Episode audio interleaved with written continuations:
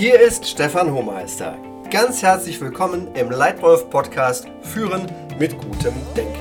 Ich freue mich sehr, dass du heute wieder dabei bist.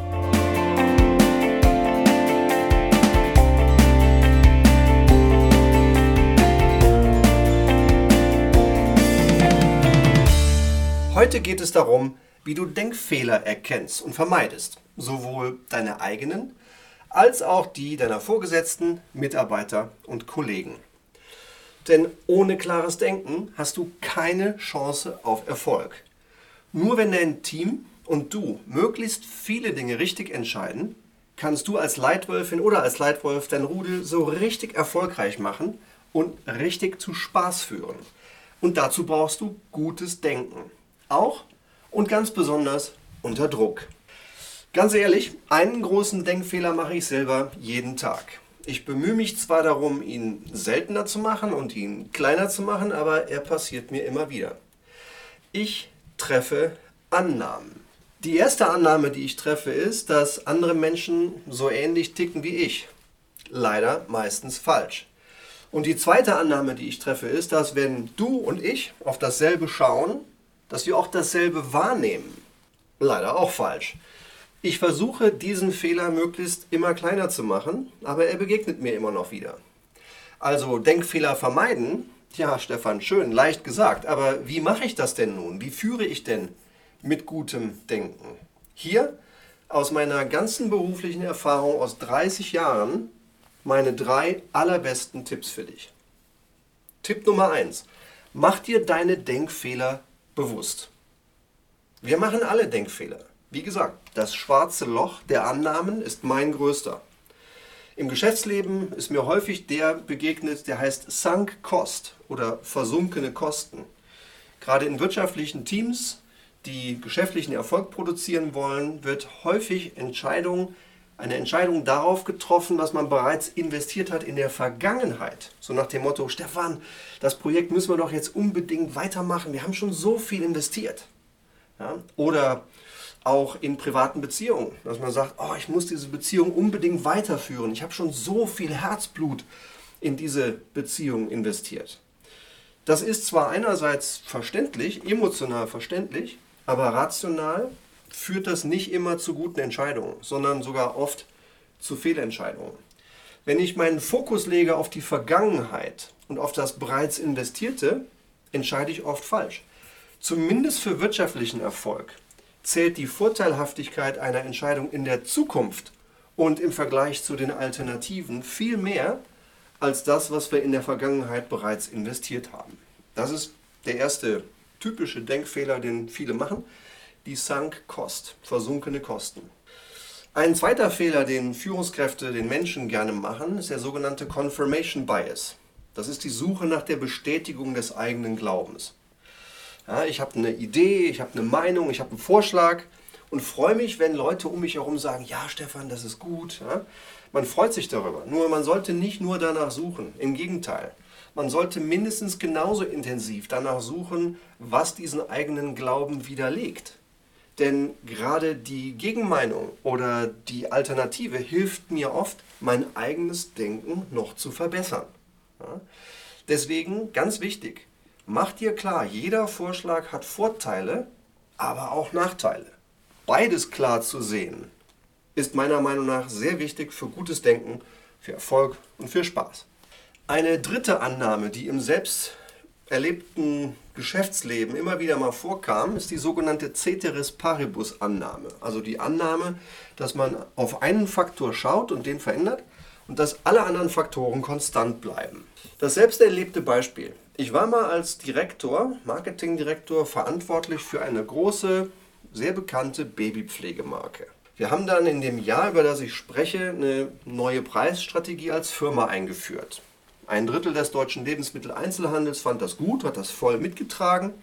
Das zweite Drittel des deutschen Lebensmitteleinzelhandels fand das durchwachsen und hat so ein bisschen passiv beobachtet. Naja, und zwei große Händler fanden unsere neue Preisstrategie überhaupt nicht gut und haben begonnen, uns zu boykottieren.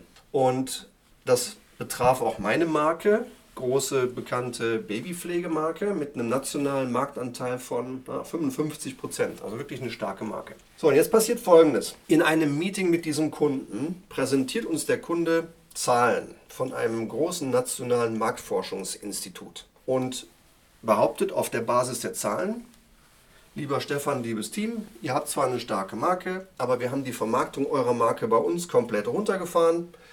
Euer Marktanteil ist bei uns nicht mehr 55, sondern nur noch 25. Wir stellen die Marke nur noch ins Regal. Und schaut mal, unser eigener Anteil an der nationalen Kategorie ist dahinter sogar gewachsen. Und ich dachte nur, das gibt es doch gar nicht. Das ist auf den ersten Blick, sind die Zahlen so, aber das kann einfach nicht sein.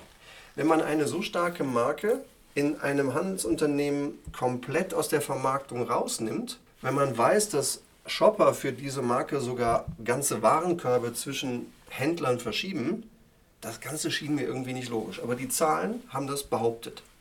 Also, was habe ich gemacht? Ich habe mir bei uns im Haus, bei, meinem, bei meinen Kollegen, den besten Marktforscher gesucht. Toller Mann. Wir haben uns den ganzen Nachmittag die Köpfe zerbrochen, haben keine Lösung gefunden uns für den nächsten Tag wieder verabredet. Haben im zweiten Gespräch hat er dann die Lösung gefunden. Und zwar haben im Vorjahr und im Nachjahr zwei Zahlen miteinander Vergleich gefunden, die nicht verglichen werden durften.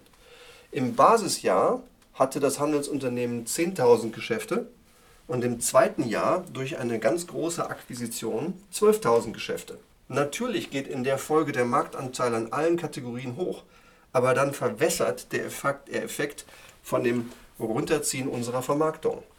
Dann habe hab ich Geld bekommen, habe mir von meinem Chef einige tausend Euro besorgt, um die Zahlen neu kalkulieren zu lassen. Und ganz erstaunlich, als die Zahlen wirklich Äpfel zu Äpfel vergleichbar waren, konnte man erkennen, dass das Handelsunternehmen, über das wir sprachen, im Folgejahr durch das Reduzieren unserer Vermarktung den eigenen Marktanteil nicht erhöht hat, sondern deutlich gesenkt hat. Wir waren alle in dieses schwarze Loch der Annahmen gefallen, nämlich, dass das Handelsunternehmen vorher und nachher gleich groß war und als es korrigiert war, haben alle plötzlich klar gesehen, das stimmt nicht. Unser Kunde war zwar nicht begeistert, aber hat dann nach ähm, einem sehr kurzen Meeting und ein bisschen Nachdenken kurz danach angefangen, unsere Marke wieder zu vermarkten. Also, schwarzes Loch der Annahmen, Mach dir selbst bewusst, wo machst du Denkfehler und versuch sie auszuschalten. Mein Tipp Nummer zwei, das Richtige tun, nicht das Bequeme. Entscheidungen treffen wir immer unter Unsicherheit. Vorher ist unsicher und unklar, was richtig ist. Theoretisch könntest du auch jede getroffene Entscheidung zu jedem Zeitpunkt wieder korrigieren und die Konsequenzen akzeptieren. Aber oft verhalten wir uns eben nicht rational, weil wir glauben zum Beispiel, korrigieren wäre eine Kapitulation. Also bleiben wir lieber bei dem einmal eingeschlagenen Weg. Wir glauben manchmal, Konsistenz sendet das bessere Signal nach außen, auch wenn rational betrachtet eine Veränderung richtig ist. Ganz spannend ist auch das, was ich in meiner Arbeit mit Steve Jobs gelernt habe. Im Nachdenken über ihn und ich hatte einmal die Ehre, auch einen Tag mit ihm persönlich zu arbeiten, ist mir immer wieder klar geworden, wie Steve Jobs geführt hat und gedacht hat. Und er hat zum Beispiel auch immer sehr konsequent das Richtige getan und nicht das Bequeme. Er hat auch mal ein tolles Zitat veröffentlicht. Er sagte, Zitat, wenn du jeden glücklich machen willst, dann werde keine Führungskraft. Verkaufe Eiscreme. Zitat Ende. Bisschen ja, mag man vielleicht als etwas arrogant empfinden, aber eindeutig klar in der Sache. Und ich glaube, der sehr wahre Kern ist einfach, du musst das Richtige tun als Leitwölfin oder als Leitwolf. Aber ja, wie, wie mache ich das? Wie tue ich das Richtige? Ein Weg, um möglichst viele gute Entscheidungen zu treffen, ist, möglichst gute Antworten auf folgende Fragen zu geben. Was genau wünschen sich deine Kunden von deiner Firma? Was kann deine Firma wirklich besser als die anderen Marktteilnehmer? Was sind die wahren, wichtigsten Treiber deines Geschäfts? Und was ist deine Strategie? In welchen Marktsegmenten spielst du und in welchen spielst du nicht? Je besser du diese Fragen beantworten kannst, desto besser sind deine Entscheidungen. Desto klarer kannst du begründen, warum dein Vorschlag richtig ist.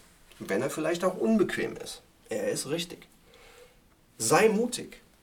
Klar fühlst du dich bei großen Entscheidungen manchmal unsicher. Klar hast du vielleicht vor manchen Entscheidungen auch Angst.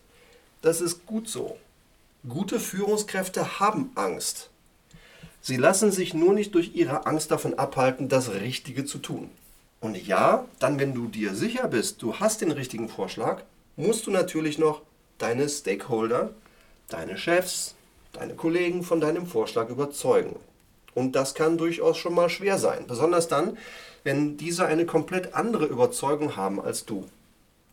Dann frage dich, oder noch besser frage sie, wie muss die Lösung aussehen, damit du sie mittragen kannst? Was ist dir wichtig? Und dann schau, wie du die Gemeinsamkeiten nutzt, um sie von deinem Vorschlag zu überzeugen. Aber bleib dabei. Tipp Nummer zwei.